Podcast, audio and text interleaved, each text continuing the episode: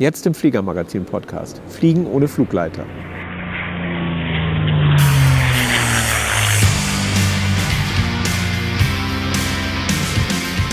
Hallo und herzlich willkommen zum Fliegermagazin-Podcast, dem Podcast von Piloten für Piloten in der allgemeinen Luftfahrt.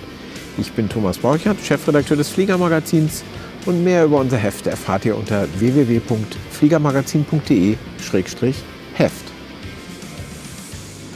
In dieser Folge des Fliegermagazin-Podcasts geht es um Fliegen ohne Flugleiter und darum, wie wir das und wann in Deutschland zur Wirklichkeit werden lassen können. Dazu haben wir eine Podiumsdiskussion auf der Aero 2023 veranstaltet und deren Mitschnitt hören wir uns jetzt an. Ja, guten Morgen, meine Damen und Herren. Schön, dass Sie da sind. Ich bin Thomas Borchert vom Fliegermagazin. Ähm, freut mich sehr, dass Sie unserer Podiumsdiskussion zuhören wollen, die, glaube ich, um eines der heißesten Themen der Zeit äh, gerade geht, nämlich Fliegen ohne Flugleiter. Äh, wie ist der aktuelle gesetzliche Stand? Denn da tut sich im Moment eine ganze Menge. Und was sind die nächsten Schritte, damit wir das wie, wann, wo äh, in Deutschland einführen können? Und äh, wir haben ein wunderbares Panel, äh, mit dem wir hier darüber reden können, nämlich äh, ich rufe dir einfach mal so der Reihe nach auf die Bühne, Dr. Michael Erb von der Oper Germany, Guido Frei vom Flugplatz Paderborn-Haxterberg, und Florian Hose vom Regierungspräsidium Darmstadt. Äh, dann haben wir den Tilman Nebelung, der als Jurist äh, unter anderem für die AOPA tätig ist. Und last but in no case least, ähm, Florian Willers vom Bundesministerium für Digitales und Verkehr. Dann fangen wir doch mal an, am besten mit Herrn Willers gleich, nämlich der hat uns zur Aero sozusagen eine kleine NFL mitgebracht, äh, in der was genau drin steht. Ja, wir haben jetzt eine neue NFL herausgegeben, also eine Nachrichten für Luftfahrer. Das ist ja unser Veröffentlichungsmedium für alle möglichen Vorschriften, die wir ähm, eben bei uns im BMTV äh, entwickeln und herausgeben. Äh, in diesem Fall handelt es sich um die Vorschriften über das Feuerwehr- und äh, Feuerlösch- und Rettungswesen an Flugplätzen.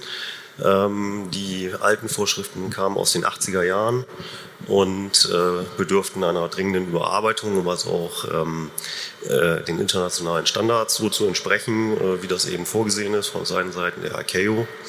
Und äh, ja, da haben wir also jetzt einige Zeit dran gearbeitet und da freue ich mich auch, dass wir die heute also wirklich äh, hier äh, bekannt geben können.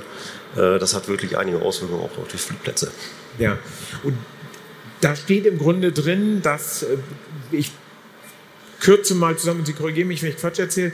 Ähm, da steht im Grunde drin, dass es nicht mehr erforderlich ist, dass jemand da ist, der Rettungs- und Löschmittel bedienen kann, wenn nicht gewerblicher Verkehr bis zu einer gewissen Verkehrsdichte, bis zu einer gewissen Gewichtsgrenze, die beides sehr hoch liegt für unsere Fliegerei hier.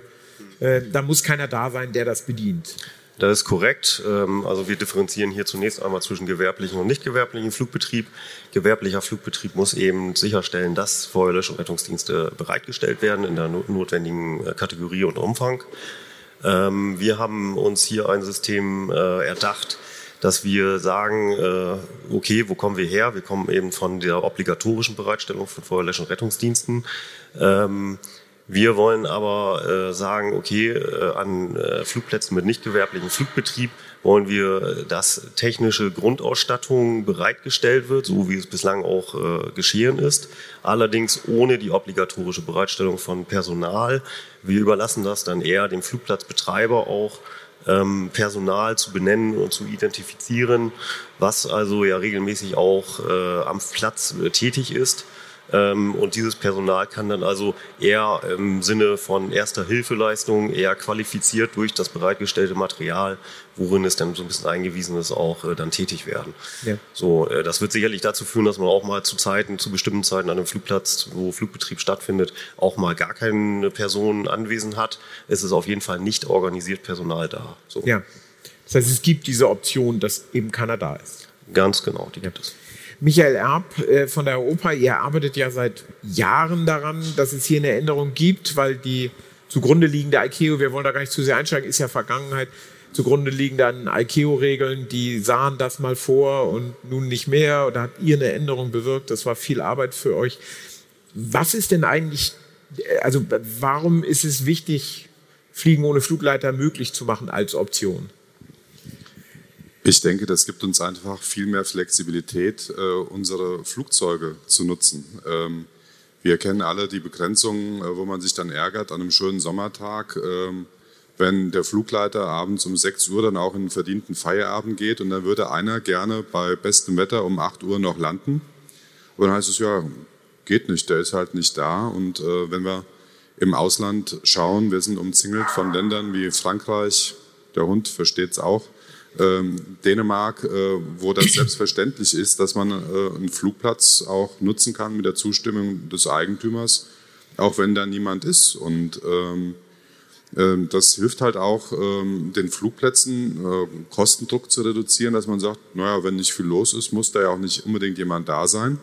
Und äh, wir wollen den Flugleiter in der Person ja auch nicht abschaffen. Ähm, da soll ja auch jemand sein am Flugplatz, ähm, der einen Service anbietet, äh, sich um die äh, Flugzeuge kümmert und um die Pilotinnen und Piloten. Ähm, aber er muss halt nicht unbedingt das machen, was man da bislang erwartet hat, dass ständig geschaut wird, ob vielleicht jemand bei Start oder Landung ein Problem hat. Ja. Und dann neben dem Feuerlöscher. Guido Frei vom Flugplatz Paderborn-Haxterberg. Sie haben sich auch viel beschäftigt mit dem Drumrum, mit dem, wie andere Flugplätze dahin kommen können und so weiter. Nun gibt es ja immer noch solche Sachen wie, da muss ein Flugbuch geführt werden, äh, wo verzeichnet wird, wer wann wo landet, da müssen Landegebühren kassiert werden, all solche Dinge. Ähm, wie löst man diese Themen? Ach, ich glaube, da ist momentan sehr viel Kreativität im Raum, um es mhm. mal so auszudrücken. Ähm, es gibt diverse Lösungen ähm, von, ich sag mal, ganz basic dass man sagt, man stellt irgendwo einen Kasten auf, wo die Leute ihre Lande- und Startmeldungen reinschmeißen, äh, bis auf der anderen äh, Seite äh, Dinge wie automatische Erfassungssysteme über äh, Kameras, Kennzeichen, über Flammen und, und, und. Also äh, die Möglichkeiten, äh, flugleiterlos zu fliegen, sind grundsätzlich da und trotzdem diesen gesetzlichen Anforderungen nachzukommen, ähm, die sind da. Ähm, man muss sie halt nur wollen. Und ähm, umgekehrt, für den weiteren Ausblick muss man sich natürlich auch überlegen, welche gesetzlichen Anforderungen sind denn weiterhin notwendig? Brauche ich denn eigentlich so ein Hauptflugbuch? Das werden wir nicht äh, innerhalb der nächsten zwei Tage aus dem Luftverkehrsgesetz gestrichen bekommen, aber das ist, glaube ich, dann der nächste Marathon, der vielleicht dann für die Platzhalter mal anzugehen ist. Florian Hose als Landesluftfahrtbehörde. Der Guido Frey sagte eben, man muss das wollen. Ähm, da müssen Sie dann ja auch wollen. Ähm, man muss dann vermutlich äh, die einzelnen Flugplatzgenehmigungen anfassen, weil da meistens drin steht, äh, es hat ein Flugleiter da zu sein oder sowas in der Art. Genau, also das Hauptproblem in dem, oder also zuerst mal, wir wollen das, ja, ja. wir unterstützen das. Ähm, ich kann jetzt natürlich nur für das Land Hessen sprechen. Wir haben dort seit circa 20 Jahren bereits so eine ja, Einzelgenehmigung Fliegen ohne Flugleiter für die meisten Flugplätze, die das bei uns eben individuell beantragen konnten oder auch immer noch können. Und, ähm, und das wurde auch dementsprechend so erteilt. Also das heißt, diese ja, Flugplätze dürfen ohne Flugleiter Flugbetrieb durchführen mit gewissen Auflagen, also kein gewerblicher Verkehr und so weiter. Das ähm, Problem, was Sie jetzt angesprochen haben, ist tatsächlich ein Problem, weil jede Flugplatzgenehmigung sehr individuell gefasst ist. Also ähm, kommt tatsächlich auf die Kategorie des Flugplatzes an. Ist es ein Landeplatz? Ist es ein Segelfluggelände? Eben diese ganzen Unterscheidungen. Und da sind eben sehr, sehr viele Details mit aufgenommen. Ne? Ähm, je nach Komplexität des Platzes gab es ein Planfeststellungsverfahren, planfestgestellte Genehmigungen. Und dementsprechend ja, ist da drin auch immer wieder die Flugleiterpflicht noch verankert. Und das gilt es eben jetzt dementsprechend ja, auf einem rechtlich sauberen Weg zu lösen, dass ist, wir das rausbekommen. Ist das in einem vernünftigen Zeitraum, ohne dass man dieses Paket an, äh, was da sonst noch so dranhängt, an der Flugplatzgenehmigung aufschnüren muss? Ist das machbar? Das sehe ich schon, ja. Also wir haben rein für den Bezirk des Regierungspräsidium Darmstadt ähm, um die 30 Flugplätze, 32 um genau zu sein. Und das ist natürlich machbar, dass ja. man 32 Genehmigungen eben dementsprechend redaktionell anpasst. Ähm, wie gesagt, das gilt jetzt für Hessen. Es gibt sicher andere Behörden, die dementsprechend ähm, ja, deutlich mehr Flugplätze in ihrer Zuständigkeit haben. Ja, das ist dann, gilt es alles abzustimmen. Aber das ist machbar. Das ja. sehe ich schon so. Ja. Tilman Nebelung als Jurist aus äh, deiner Sicht genauso? Also äh, ist das, ist, ich weiß, ihr diskutiert manchmal darüber, das über eine sogenannte Allgemeinverfügung zu machen, also sozusagen für alle in einem Aufwasch. Ähm, das ist, ist das die Option oder ist es eher einzeln anpacken oder? Ähm, also als allererstes nochmal vielleicht, das haben wir äh, gerade auch kurz äh, vor Beginn nochmal gesprochen und ich glaube, es ist auch nochmal ganz wichtig zu sagen, dass das alle ähm, auch nochmal mitnehmen, ist, dass man die Themen, auch wenn sie sehr eng äh, miteinander verbunden sind, Feuerlösch- und Rettungswesen und das Fliegen ohne Flugleiter sind zwei Paar Schuhe, die wir äh, auch aus Sicht der Europa ganz klar nacheinander auch abarbeiten müssen, weil das wäre in einem Schritt zu, nicht nur zu viel des Guten, das ist auch nicht real machbar. Wir wollen das, die Behörden wollen es ja auch.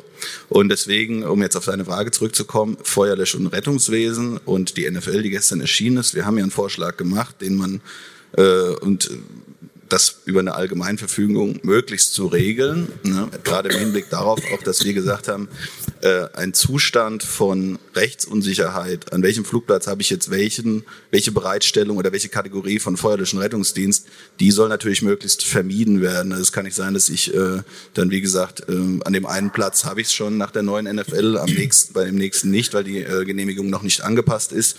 Also hier würde durchaus ähm, eine Allgemeinverfügung tatsächlich gut passen.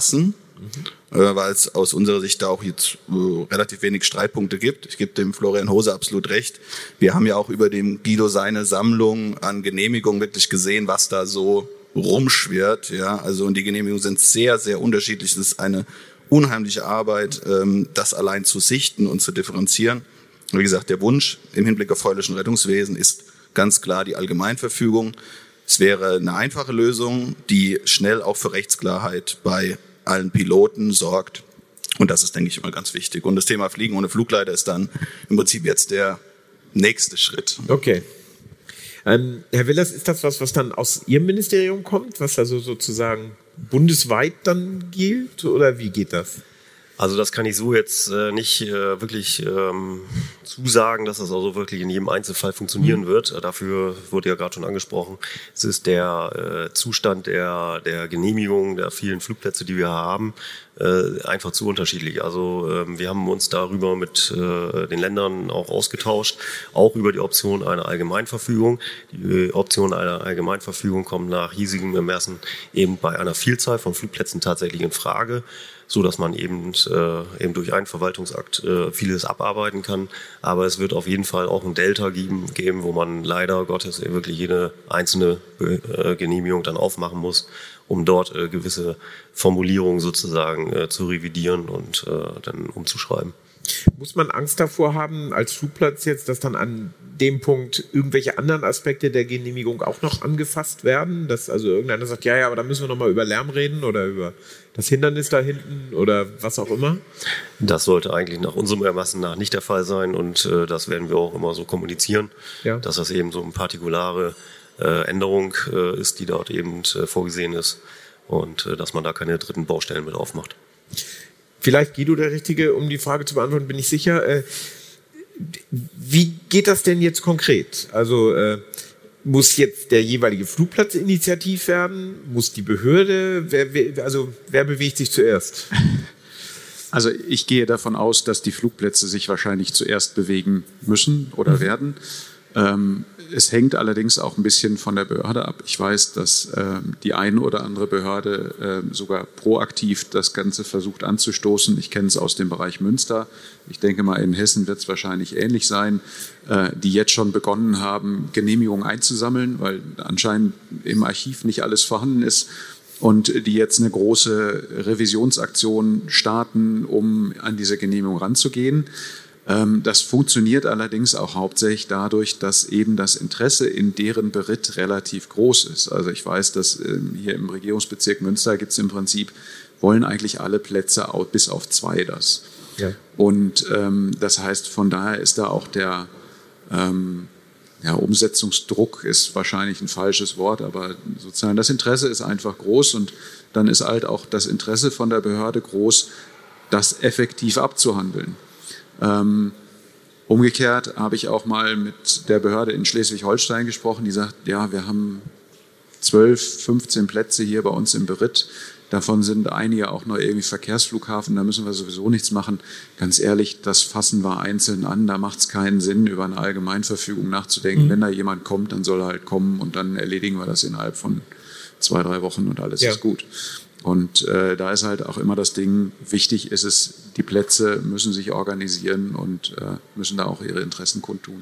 Dazu vielleicht eine Folgefrage. Ich spreche immer wieder mit Plätzen, wo es dann heißt, ja, das kann man bestimmt machen, so fliegen ohne Flugleiter, aber bei uns sind die Verhältnisse so speziell, das können wir uns gar nicht vorstellen. Wie äh, geht man damit um?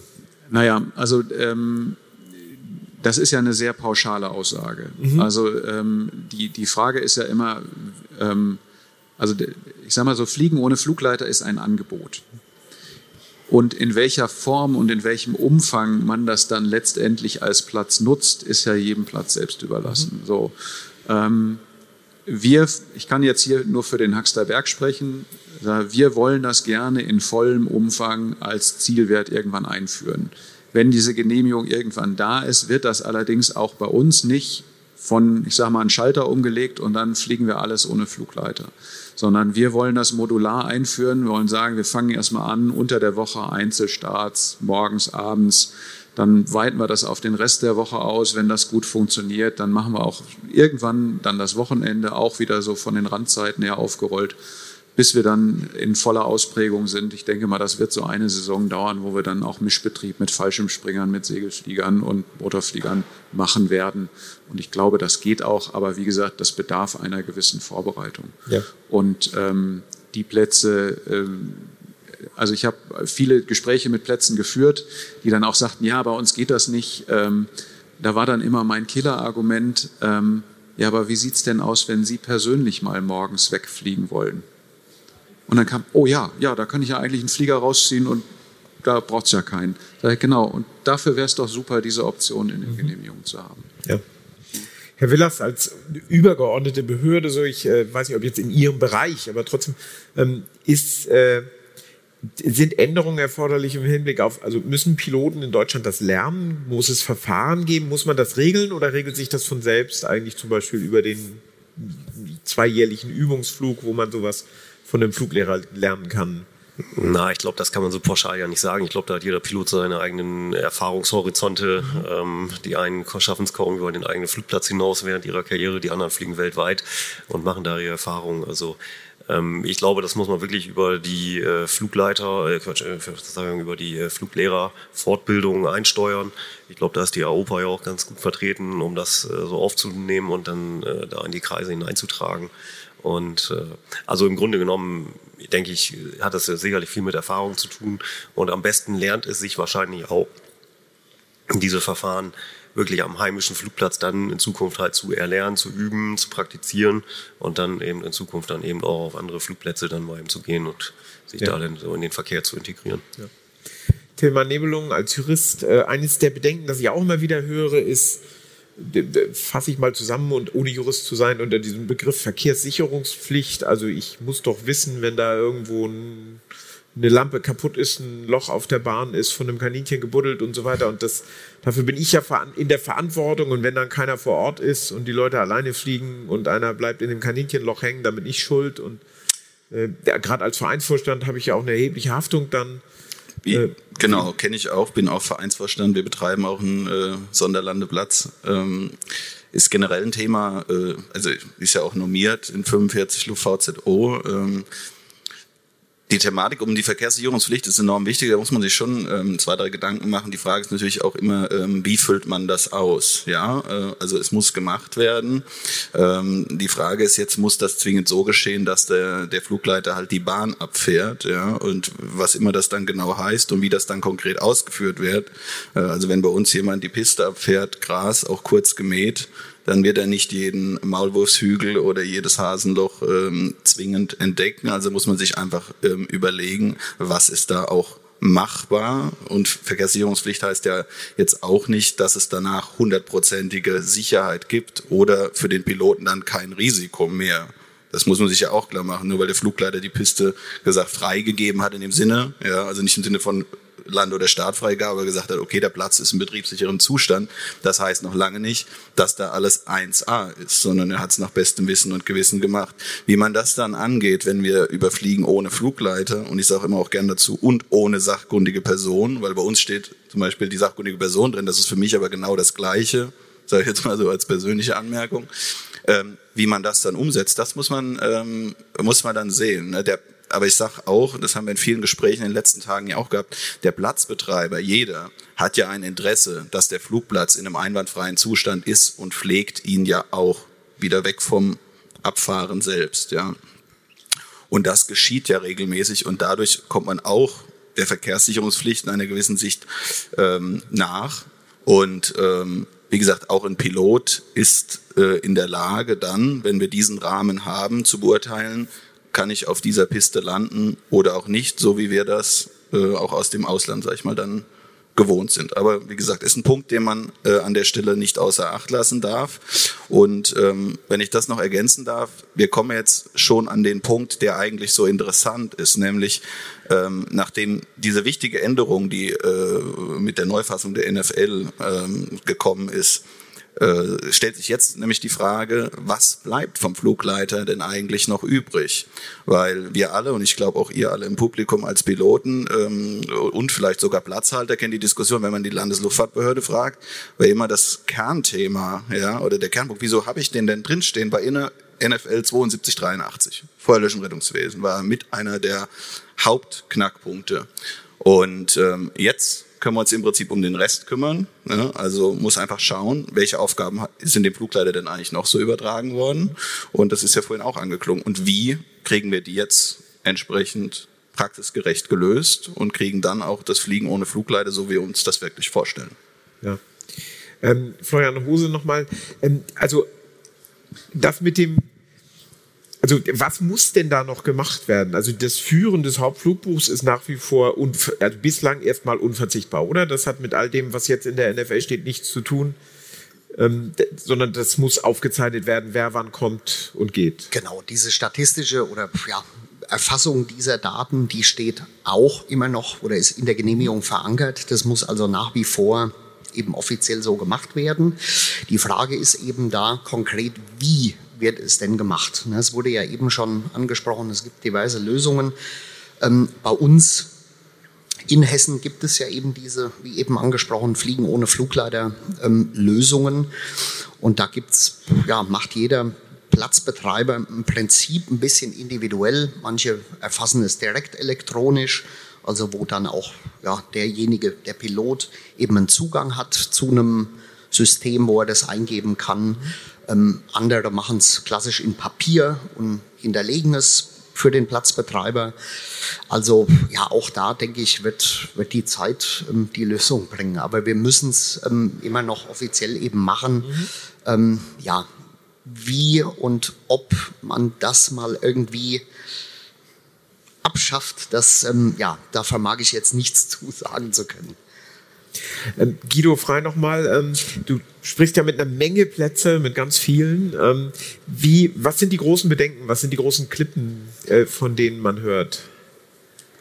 Naja, also die Bedenken sind eigentlich eher schon mal selten. Also ja, es gibt wirklich, wirklich wenige Plätze, die, die sagen, das wollen wir nicht, das können wir nicht, ähm, das mögen wir nicht. Mhm. Ähm, es ist eher das andere Ende vertreten, das sagt, ja, Fliegen ohne Flugleiter machen wir seit 20 Jahren, schön, dass wir es mal legalisieren können. Mhm. Ähm, und ähm, wenn ich, ich sage jetzt mal so, so ähm, Plätze mit, mit vielen Bedenken habe, äh, dann geht es hauptsächlich um Dinge wie was ist, wenn jemand dann ohne Flugleiter fliegt und zum Beispiel jetzt irgendwie die Runway-Befeuerung dabei beschädigt wird, dann weiß ich ja nicht, wen ich dafür haftbar machen muss. Ähm, und solche Dinge. Und da sage ich natürlich, auch dafür gibt es Lösungen. Wenn dir das so wichtig ist als Geschäftsführer, dann stell halt einfach eine Kamera auf und äh, alles ist gut ähm, oder solche Sachen. Dann kommen natürlich auch nochmal hier die Geschichten, äh, wie sieht es mit der Haftpflicht aus? Auch das haben wir eigentlich relativ breit abgeklärt. Dann war auch immer die Frage, gilt die Haftpflichtversicherung dafür? Auch das haben wir abgeklärt. Also zumindest in den DREC-Landesverbänden äh, gibt es einen Passus in den entsprechenden ähm, Haftpflichtversicherungen, wo drin steht, solange der Flugbetrieb behördlich genehmigt ist, gilt, ähm, äh, greift also diese Haftpflichtversicherung. Ähm, also meines Erachtens nach sind eigentlich die meisten Punkte durchaus klär und beherrschbar.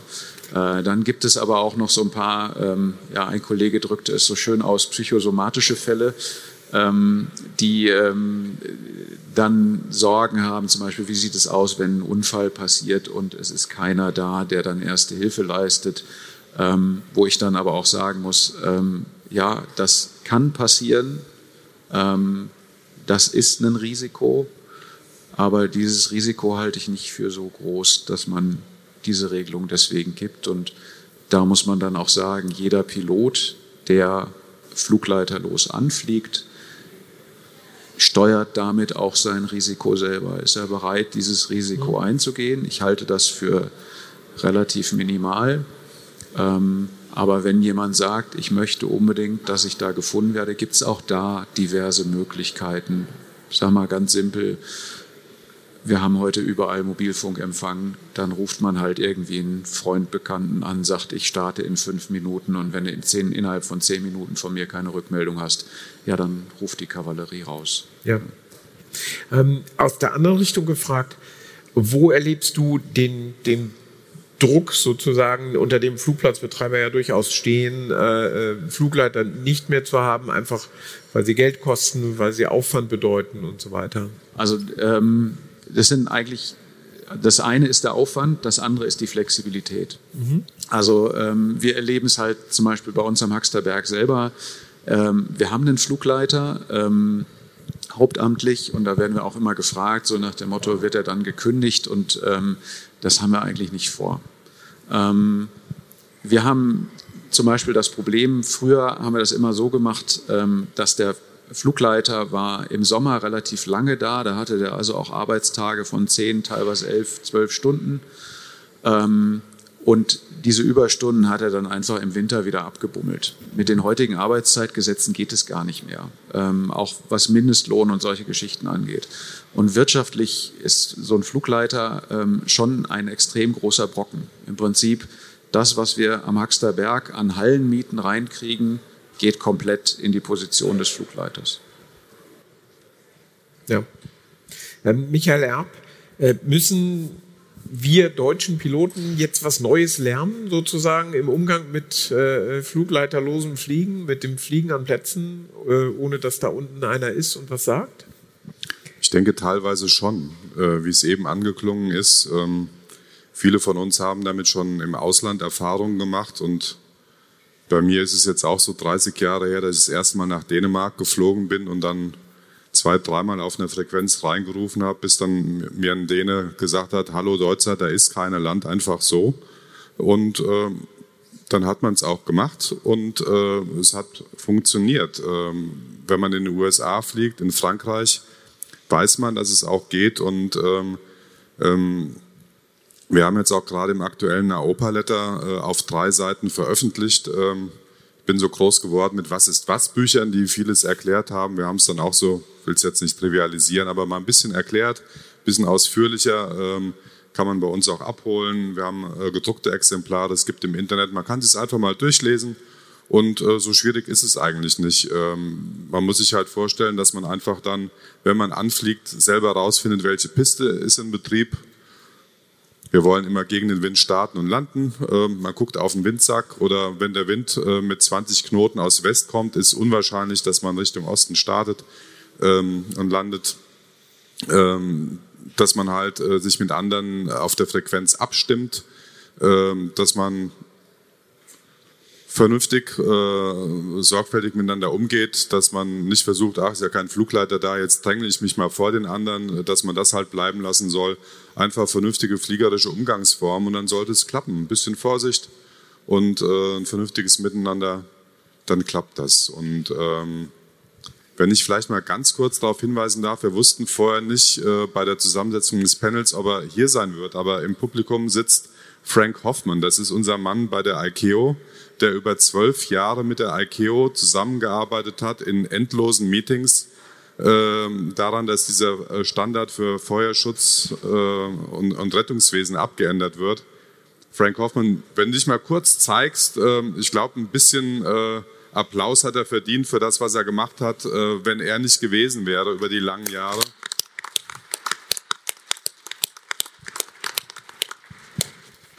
Dann ähm, hätten wir das auch so nicht hinbekommen. Und man hatte uns mal gesagt beim Bundesverkehrsministerium lange Zeit, äh, vor Florian Villas, ja, Sie mit Ihrem Fliegen ohne Flugleiter. Wir haben ja diese NFL und äh, die Vorgaben von der ICAO. Ähm, wir ändern da nichts. Und dann haben wir gesagt, ja, wenn die ICAO-Vorgaben sich ändern, ja, machen Sie mal. Äh, viel Spaß dabei. Und nach nur zwölf Jahren haben wir es hinbekommen. Und ähm, jetzt gibt es halt neue Möglichkeiten. Und ähm, man braucht da schon Langstreckenqualitäten und ähm, mit Sprinten alleine kommt man da nicht so weit. Ja, Thema. Ja, ich möchte gerade noch was ergänzen, was der Michael auch gerade gesagt hat, äh, was wir als Verband auch erleben in unseren Gesprächen im Hinblick auch, was du gerade gefragt hast. Ähm, müssen die Piloten was Neues lernen? Würde ich sagen, ja, man muss sich auf die Situation halt einstellen, einige zumindest. Und einige, das will ich auch mal so ausdrücklich erwähnen, müssen auch das Rollenverständnis tatsächlich nochmal äh, überprüfen, ob das stimmt, nämlich ähm, im Hinblick auf den Flugleiter und im Hinblick auf PIC, Pilot in Command, verantwortlicher Luftfahrzeugführer und das Funken an unseren äh, Flugplätzen, ja, gerade jetzt an äh, Sonderlandeplätzen, ne, alle mit Radiostelle äh, vor allem. Ne. Ähm, wir als Piloten funken für die anderen Piloten. Wir funken nicht für den Flugleiter. Ja, und das, weil da ist irgendwie, wenn so eine Regelung so lange existiert, da sind ja manchmal Erwartungshaltungen da, wenn jetzt jemand ruft, ich sage jetzt mal hier, äh, keine Ahnung, Constance Radio, äh, Delta Echo November Lima Sierra und äh, da antwortet jetzt keiner, dann es kann schon weitergehen dann auch. Ne? Und das ist so was, was, was wir halt ähm, da können wir jetzt als Verband noch so aktiv sein und so bemühen und ähm, äh, neue Regelungen äh, dann auch etablieren und mit umsetzen äh, und sogar in Zusammenarbeit dann auch mit den, äh, mit den entsprechenden Behörden. Aber es muss am Ende von den Piloten auch umgesetzt werden. Und im Hinblick gerade jetzt auf Fliegen ohne Flugleiter ist das einfach auch nochmal so ein Appell, dass ähm, ja, dieser Rolle des verantwortlichen Luftfahrzeugführers an der Stelle auch gerecht zu werden ähm, sich darüber klar zu sein, ich treffe die Entscheidungen, wann ich aufrolle, wann ich starte, wann ich lande, ähm, wie setze ich das Vorflugrecht um. Natürlich hat der Segelflieger Vorflug, aber der Flugleiter, das ist ja äh, jedem klar, äh, hat in der Bewegungslenkung nichts zu suchen, ja, sondern ähm, äh, im schlimmsten Fall einfach nur äh, Gefahrenabwehr zu betreiben. Und ja, wir als Piloten müssen unserer Rolle da dann halt auch entsprechend gerecht werden. Das ist schon wahr. Ne? Die Begrifflichkeiten sind ganz merkwürdig. Es fängt mit Flugleiter an, der keine Flüge leiten darf. Und, und kommt mit so Wörtern wie Türmer. Ne? Also das ist halt kein Turm, sondern nur ein turmähnliches Gebäude. Also ähm, äh, das ist schon interessant, wie sehr sich das verankert hat in unserer Sprache. Ne? Ja, ich denke, wir werden halt auch im Hinblick, das kommen ja noch weitergehende Änderungen, auch im Hinblick jetzt auf AFIS, denke ich, äh, vielleicht Florian Willers kann auch nochmal äh, einhaken, werden sicherlich noch mehr Themen kommen. Darf der Flugleiter dann überhaupt noch einen Wind durchgeben? Darf er überhaupt die aktive Betriebspiste festlegen und so weiter? Äh, also äh, das Thema ist sehr weitreichend. Ähm, das haben inzwischen, glaube ich, auch alle gemerkt, gerade so im letzten halben Jahr, wo die Arbeit sehr, sehr intensiv war, auch für uns. Ähm, ja, ja. Da wird sich noch, noch einiges tun. Herr Willers, ja. Ja, wenn ich dann auch nochmal auf die äh, Worte zur Verantwortung des Luftfahrzeugführers äh, eingehen darf. Dazu wird auf jeden Fall in Zukunft auch äh, verstärkt äh, gehören, sich nochmal mit der AIP zu auseinanderzusetzen und äh, die also auch genau zu studieren, welcher Dienst zu welchem Zeitpunkt eben bereitgestellt wird. Das fängt an eben mit Flugleiter oder AFIS oder MET-Diensten oder auch vielleicht Feuerlösch- und Rettungsdiensten. Sind die vorhanden, ja oder nein? Und darf ich da eben fliegen? Und äh, wie fliege ich dort? Also das ist also ein ganz wichtiger Punkt. Und zu diesem Zweck werden wir also auch ähm, unsere Form der Veröffentlichung. Sie kennen ja hoffentlich die AHP, VFR, IFA, so in der Form, wie wir sie heute haben, die, insbesondere die, die VFR, AIP, ähm, auch äh, entsprechend erweitern und auch, sage ich mal, den internationalen Standards wieder mehr angleichen. Um, weil wir einfach so in dem heutigen Format nicht die Möglichkeiten haben, das so differenziert darzustellen. Ja, das wäre meine nächste Frage gewesen. Wo finde ich denn die Informationen, ob da einer sitzt und wann da einer sitzt? Die Antwort ist in der AIP. Ganz genau, das wird sich alles in der AIP wiederfinden. Insbesondere, wie gesagt, jetzt auch ähm, geben wir mit unserer neuen NFL zum Feuerlöschen Rettungswesen dort auch Hinweise, wie man das standardisiert veröffentlicht hat. Also das heißt, mhm. dass wirklich an jedem Flugplatz in gleichartiger Art und Weise ähm, da die Information eben bekannt gegeben wird.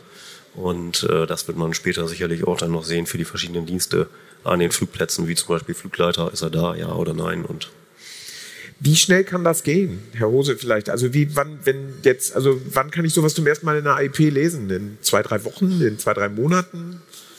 Gut, das hängt sicher auch wieder von den Genehmigungstatbeständen ab. Ne? Wann ja. wird eine Genehmigung geändert? Wann sind auch tatsächlich die Tatsachen jetzt final geschaffen, ähm, das dann eben dementsprechend anzupassen. Dann plus die redaktionelle Veröffentlichungszeit. Das ist auch nicht immer ganz so aktuell und schnell in den AIPs drin. Ähm, ja, kann ich nicht final beantworten, wie schnell es geht. Ähm, ich denke, wenn die Tatsachen geschaffen sind und es dann final so ist, dann ist es eben, Sie hatten es schon angesprochen, zum Beispiel die Auffrischungsschulungsflüge. Also das ist, das, ich denke, das Thema ist so weitreichend. Also wir müssen da auch als Behörden viel liefern. Ähm, wir müssen auf die ATOs setzen, wir müssen auf die Prüfer setzen, auf die Fluglehrer. Also das muss wirklich weit reingehen, um einfach das Verständnis zu schaffen. Es geht auch ohne, dass mir jemand antwortet weiter. Das, ja. Ich würde gerne Ihre Fragen äh, mit in die Runde bringen. Deswegen begebe ich mich jetzt einfach mal in die Runde. Hier gibt es ein Mikro, äh, das ich gerne liefere. Äh, wer hat eine Frage, wer hat eine Anmerkung? Wer möchte irgendwas wissen? Hier vorne gleich. So, bitte sehr. Ja, danke schön. Äh, Frage an den Herrn Nebelung und Herr Willers. Ähm, Herr Nebelung hat ja eben schon so kryptisch ähm, auf, die, auf das Führen des Hauptflugbuchs äh, hingewiesen. Das ist ja nun im Gesetz festgelegt, dass das gemacht werden muss. Und ähm, wird auch oft als Hindernis für das Abschaffen des Flugleiters äh, angesehen. Die Frage, die sich mir stellt, hm, das nächste dicke Brett bohren, äh, ist es denkbar, dass diese Regelung für ein Hauptflugbuch einfach aus dem Gesetz entfernt wird? Und da dann die Frage an den Herrn Willers, äh, man muss ja immer denken, hm, was macht die Regelung für die Bundesrepublik oder für das Land für einen Sinn? Hat es einen Zweck? Ja, Erfüllt sie ihren Zweck noch oder brauchen wir die gar nicht oder gar nicht mehr? Denn wenn ich ein anderes Verkehrsmittel oder einen anderen Verkehrsweg nutze, muss ich ja auch nicht meinen Namen und mein Kraftfahrzeugkennzeichen hinterlegen. Also mal einfach in die Richtung gedacht. Ja, wenn ich da gleich mal drauf antworten darf. Also äh, die Frage konkret äh, zu beantworten. Ähm, wir haben auf jeden Fall die Notwendigkeit, dass wir die Flugbewegungen an den Flugplätzen weiterhin erfassen. Äh, es gibt auch äh, Aspekte, die abseits von der Flugsicherheit äh, da eine Rolle spielen. Ich sage nur Lärmschutz und Umweltschutz. Ähm, Sie wissen, wir sind da ähm, sicherlich auch ein bisschen unter Druck. Und da haben wir zum Beispiel die Landeplatz-Lärmschutzverordnung, die muss halt eingehalten werden. Das heißt, es muss behördlich erfasst werden, welche Flugbewegungen wir wann wo haben und entsprechende Maßnahmen zusätzlich über auch luftrechtliche Aspekte hinaus halt äh, anzuwenden sind. Und zur zweiten Frage, wenn ich da gleich noch weitergehe, Sie haben ja, glaube ich, auch nach der Führung des Hauptflugbuchs gefragt. Ähm, ich glaube, es kam schon vorhin raus, es gibt viele Möglichkeiten, das Hauptflugbuch zu führen. Ähm, ich, ich habe vorhin tatsächlich auch nochmal in den Wortlaut des LuftVG reingeschaut. Ähm, da steht ja nicht drin, wie man es führen muss. Und ich glaube, da gibt es ausreichende technische Lösungen. Und wenn es ein Briefkasten ist. Ja, also Florian Willers hat es ja jetzt weitestgehend beantwortet. Ähm, der Abschaffung vom Hauptflugbuch sehen wir jetzt natürlich kurz mittelfristig äh, erstmal nicht. Die Gründe, wieso es auch noch gibt, sind klar, äh, liegen, liegen jetzt auch erstmal noch auf der Hand. Man kann natürlich immer darüber nachdenken, wie zum Beispiel als äh, der Wegfall der Erfassung der Namen kam, ja, ob man das weiter, dass man da noch das eine oder andere Kriterium vielleicht rausnimmt.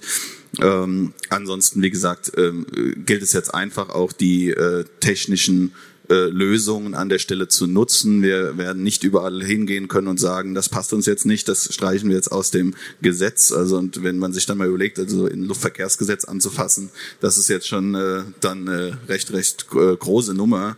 Ähm, da muss man sich einfach überlegen. Ähm, wie können wir unser Ziel, sage ich mal, trotzdem erreichen und mit welchen Mitteln. Äh, da sind wir einfach als Piloten, als Verbände ähm, auch gefragt, einfach ähm, Lösungen vorzubringen, die das Ziel dann trotzdem erreichen. Und ich glaube, das kriegen wir hin. Wenn wir wollen, kriegen wir es hin.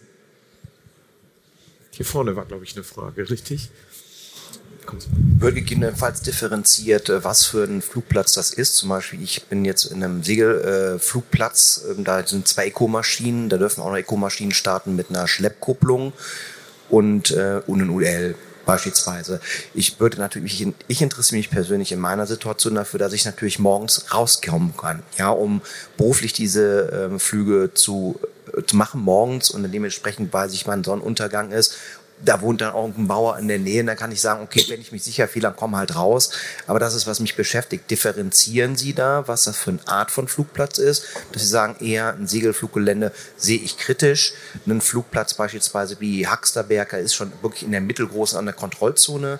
Ist ja ganz neben Paderborn an. Ich fahre da öfter vorbei, gucke auch hin und wieder mal ein paar Videos an von Ihnen. Wird da differenziert oder sagen wir, äh, wird gesagt, das gilt dann für, also wenn diese Allgemeinregelung kommt, dann gilt das wirklich für alle, es sei denn, der individuelle Platz sagt, ich will das nicht. Ja, ich antworte mal drauf, ähm, zumindest aus äh, ja, meinem Blickwinkel. So beides, würde ich jetzt mal sagen. Also es kommt natürlich darauf an, wie Sie sagen, will der, will der Flugplatzbetreiber das selbst? Das ist natürlich erstmal ein Punkt. Ähm, man sollte es natürlich ähm, als Behörde jetzt nicht unbedingt äh, klassisch differenzieren, dass man sagt, ähm, den Platz halte ich jetzt für gut, den nicht. Ähm, das denke ich ist nicht in, das ist nicht unsere Aufgabe direkt.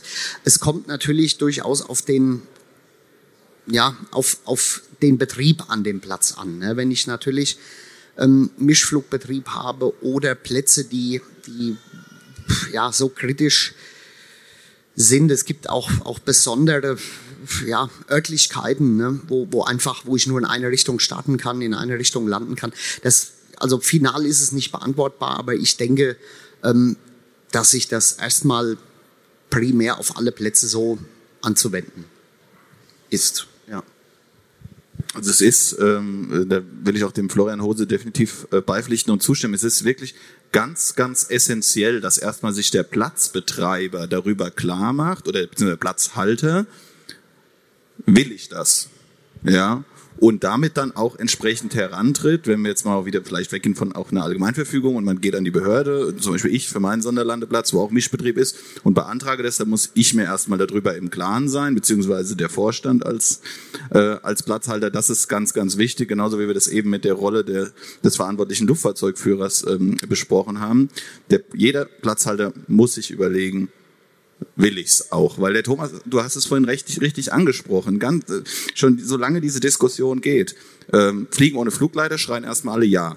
Und wann kommt's denn endlich und was macht ihr dafür und so weiter.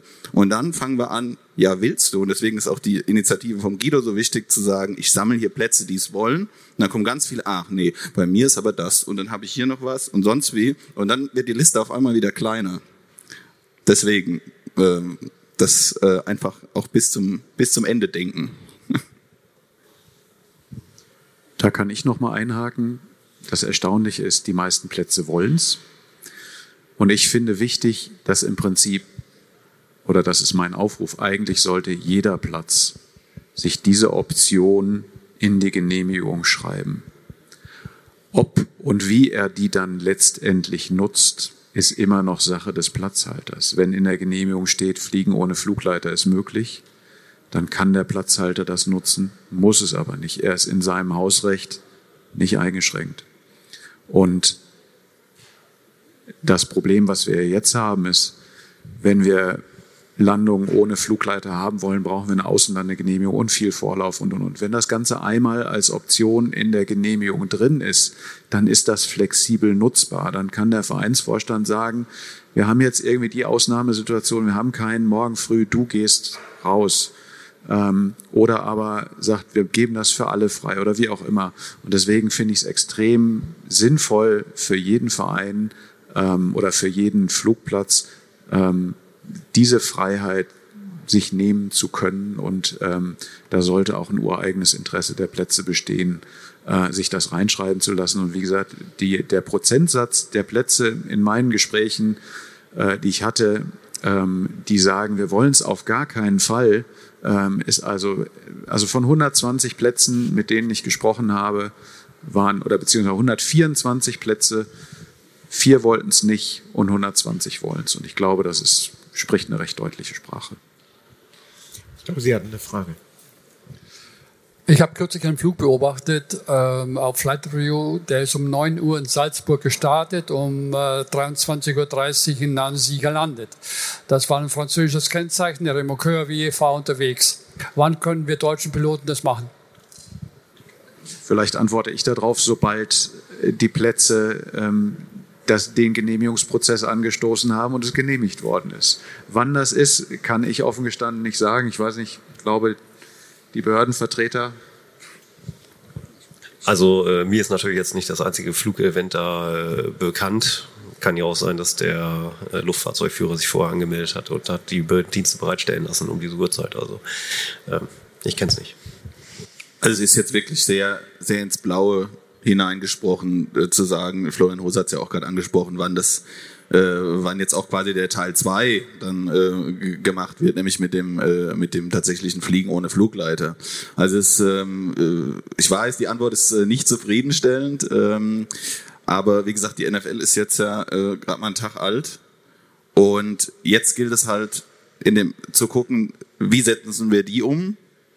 Ähm, aber das Momentum ist da und ich kann nur auch für, und die Behörden wollen auch, also da rechne ich jetzt schon mit äh, einer relativ zügigen Umsetzung. Und ähm, das Thema Fliegen ohne Flugleiter ist ja dann, äh, sagen wir mal, das läuft ja parallel jetzt mit, aber es ist halt, ähm, wie gesagt, ein zweiter, ein zweiter separater Punkt, der, wie gesagt, aber auch im Ministerium angestoßen ist, wo es eine Bund-Länder-Arbeitsgruppe ja auch ähm, zugibt, die sich auch dieser Frage widmet, die wir heute auch schon mal, die ich schon mal angerissen hatte, nämlich wo, was bleibt vom Flugleiter noch? Also ein bisschen Geduld ist, ist noch gefragt, aber es geht jetzt, denke ich, schon auf die auf die Zielgerade. mit der NFL ist wirklich, äh, es kam gestern so, zwar ein bisschen überraschend, aber es ist, ähm, man soll es nicht kleinreden. Es ist äh, aus unserer Sicht schon äh, eine historische Veröffentlichung, die man sich merken kann. Wir haben ja eben schon mitbekommen, es gibt ja eine Luftfahrtbehörde, in deren Zuständigkeitsbereich das Fliegen ohne Flugleiter ja schon eine gewisse Tradition hat. Und ich denke, wenn so eine Behörde proaktiv ist und die Flugplätze proaktiv sind, dann kann das durchaus so zum Sommer schon was werden.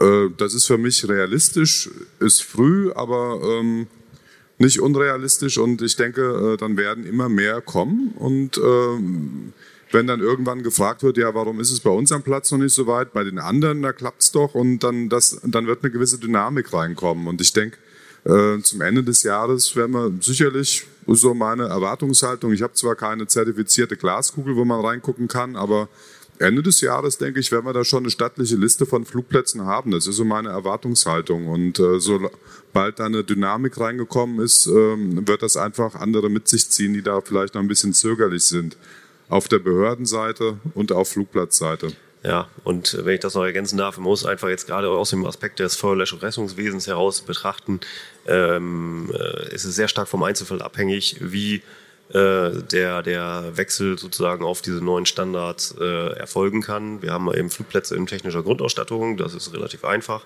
Wir haben aber eben auch Flugplätze, die weiterhin oder in Zukunft eben einen erkältekonformen Löschdienst bereitstellen müssen und wollen äh, um eben die Verkehre abzuwickeln, die eben heute schon eigentlich stattfinden. So, und das erfordert eben auch einige Maßnahmen seitens des Flugplatzbetreibers. Die müssen gucken, ob ihre Technik dafür geeignet ist und ob das Personal gegebenenfalls auch noch weiter geschult werden muss. So, und äh, ich glaube, das muss so Hand in Hand gehen und äh, eben, sage ich mal, vom Einzelfall her sehr individuell bewertet werden. Bitte sehr. Ja, Dennis Köhler, Flugplatz Donauwörth Genderking. Herr Frey, wir hatten auch schon ein paar Mal Kontakt miteinander. Ähm, Nochmal zur Konkretisierung, weil ja jetzt die Frage, wie geht es denn konkret weiter für den einzelnen Flugplatz schon ein paar Mal anklang. Rufe ich jetzt morgen meine Behörde an und frage das an oder macht es vielleicht doch macht es vielleicht doch eher Sinn, eventuell auf diese Allgemeinverfügung zu warten? Ja? Also es ist schon nicht ganz klar für mich. Ähm, wie gesagt, also die Allgemeinverfügung äh, kommt, wie gesagt, nicht für alle Flugplätze in Frage, einfach aufgrund der Formulierung der individuellen äh, Genehmigung. Ähm, und da muss man genau reingucken. Kleiner Hinweis.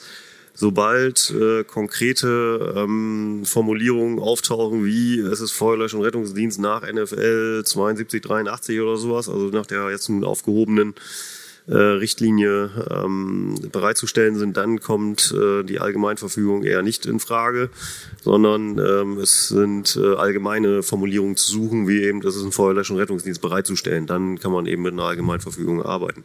Also das wäre schon mal so der erste Hinweis. Äh, und der Herr Hose hat auch noch einen. Genau, ich würde das mal einfach jetzt mal direkt platt ansprechen. Ähm, wir haben ja im Hinblick auf diese jetzt veröffentlichte NFL diese gemeinsamen Grundsätze vorher natürlich als Behörde schon ja, durchgelesen, geguckt, welche Plätze sind denn jetzt genau wie betroffen. Also, wie gesagt, ich kann jetzt leider wieder nur für Hessen sprechen. Bei den Segelfluggeländen und bei den Sonderlandeplätzen haben wir pauschal das, ich sag mal, das gilt faktisch ab Montag ähm, und dann ja, läuft die Sache so. Natürlich wird da jetzt nächste Woche sehr viel sehr viele Anfragen kommen, Telefon, E-Mail und so weiter. Und dann werden wir das dementsprechend auch so mitteilen. Also das lässt sich in dem Maß tatsächlich mit dieser Allgemeinverfügung so umsetzen. Bei den Verkehrslandeplätzen sieht es ein bisschen anders aus, weil wir haben auch nur drei, drei Verkehrslandeplätze. Ähm, und für die gilt es natürlich ja, das individueller zu prüfen. Und da ist es auch, ja, Egelsbach zum Beispiel, ne, das ist ein dementsprechend großer Platz, der macht davon natürlich keinen Gebrauch als Beispiel. Also ähm, das zu dieser ganz konkreten Umsetzung, also da sehe ich jetzt zumindest, was dieses Feuerlöschen Rettungswesen angeht, kein großes Problem. Das ist relativ kurzfristig erledigt und dann ja, müssen wir den nächsten Schritt gehen. Aber konkret klingt das, verstehe ich das so, der Herr, der gefragt hatte, der ruft am besten Montag mal seine Behörde an. Ich sage jetzt mal ja. Gut. Alles klar. Ja, also wie gesagt, auch von unserer Seite dazu schon ein klares Ja. Ne? Mal, weil die NFL ist jetzt, wie gesagt, in Kraft. Die Thematik, ähm, die jetzt, sagen wir mal, auch juristisch zu führen ist, wie ist was in der Genehmigung formuliert, ähm, was ist so zu streichen und wo muss man tatsächlich mit einer, äh, mit einer Einzeländerung ran. Äh, das gilt dann zu klären. Aber auf jeden Fall ist der Platzbetreiber erstmal gefragt zu sagen, wir haben eine neue NFL. Unsere Genehmigung liegt ja hoffentlich in Gänze auch vor äh, wie gehen wir damit um? Und äh, sollte sich eben abzeichnen, das ist aber ja auch immer unser Appell, dass es da irgendwelche Schwierigkeiten gibt oder die Behörde sich gar nicht rührt. Ich rede jetzt nicht von einem Tag, weil ich gehe davon aus, dass da schon nächste Woche so einige Anfragen eintrudeln werden. Ähm, dann, wie gesagt, einfach auch an uns wenden und so weiter, dann kriegen wir das schon hin, wie gesagt. Aber die Änderungen im vollständigen Rettungswesen, denke ich, auch kriegen wir schon zügig jetzt über die Bühne. Ich muss so ein bisschen auf die Zeit schauen. Wir haben noch Zeit für so ein, zwei Fragen. Dies ist die eine. Ja, äh, ja hallo, guten Tag. Äh, eine Frage und zwar, es ist jetzt sehr schön, dass wir das machen dürfen und als verantwortliche Piloten dann äh, auch unserer Verantwortung wieder bewusst werden, die Freiheit genießen, das machen zu dürfen. Äh, Frage, ähm, weil das ist ein Sicherheitsaspekt vielleicht. Äh, jetzt fliege ich frühmorgens um 8 Uhr der Platz ist dafür zugelassen, fliegen ohne Flugleiter. Frühmorgens um 8 Uhr bin ich der Erste, der auf dem äh, Gelände oder auf dem Flugplatz, was immer es ist, äh, dort landet. Wie stellt der Flugplatzbetreiber, Halter oder sicher, dass die Lande, Start- und Landebahn auch entsprechend benutzbar ist und frei. Beispiel, es ist nächtens ein äh, Gewitter durchgelaufen und es hat den Ast vom Dienst auf die, auf die Landebahn geschmissen und da liegt er obwohl ich einen tiefen Überflug gemacht habe, weil es ist ja keiner da, der mir sagt, dass die Bahn frei und sauber ist, äh, habe ich das übersehen und jetzt kollidiere ich mit diesem und es passiert etwas. Wie würde das gehen? Darf ich da direkt drauf einsteigen? Da haben wir uns auch schon viel Gedanken drüber gemacht. Ähm, und ich sage dazu immer ein klassisches Beispiel. Ähm, wir trauen es jedem 14-jährigen Segelflugschüler zu, auf seinem ersten Überlandflug sich eine Außenlandewiese zu suchen, die er vorher noch nie im Leben gesehen hat, deren, Flug, deren Zustand zu beurteilen und darauf zu landen, ohne die Chance zu haben, einen Go-Around zu machen. Und die kriegen das hin. Und ich glaube, dass äh, alle gut ausgebildeten PPLer das auf einer vorbereiteten Landefläche auch hinkriegen werden.